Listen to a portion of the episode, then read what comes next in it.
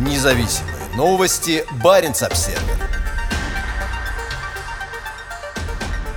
Турки идут спасать крупный СПГ-проект в российской Арктике. Крупные западные компании выходят из масштабного проекта Arctic SPG-2 Новотека. Их место готовы занять турецкие компании, в том числе Car Powership.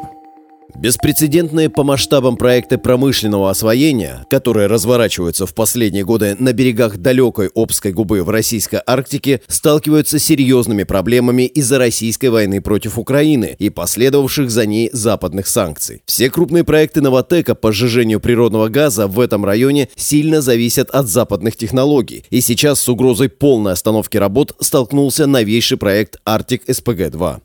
После ухода компании Baker Hughes, а также Saipem и Technic, Новотек не может завершить проект в соответствии с планом. Однако на помощь может прийти дружественная Путину Турция. Сообщается, что турецкий производитель плавучих электростанций Car Powership ведет переговоры с Новотеком о строительстве плавучей электростанции мощностью 300-400 мегаватт для обеспечения электроэнергии первой из трех технологических линий проекта. По данным газеты «Коммерсант», у Новотека нет иного выбора, кроме как заключить контракт с с турецкой компанией. На рынке просто нет других вариантов. Предполагается, что плавучая электростанция сможет заменить турбины, которые первоначально должна была поставить Baker Hughes. Американская компания должна была поставить для Arctic SPG-2 20 турбин типа LM9000, 7 из которых должны были использоваться на первой технологической линии проекта. До введения западных санкций и ухода Baker Hughes из России было поставлено только 4 турбины. Последняя из них пришла в центр строительства крупнотоннажных морских сооружений в поселке Белокаменка под Мурманском 25 5 мая. Как пишет коммерсант, четыре поставленных турбины будут использоваться для сжижения газа, а электростанция от Car Power Ship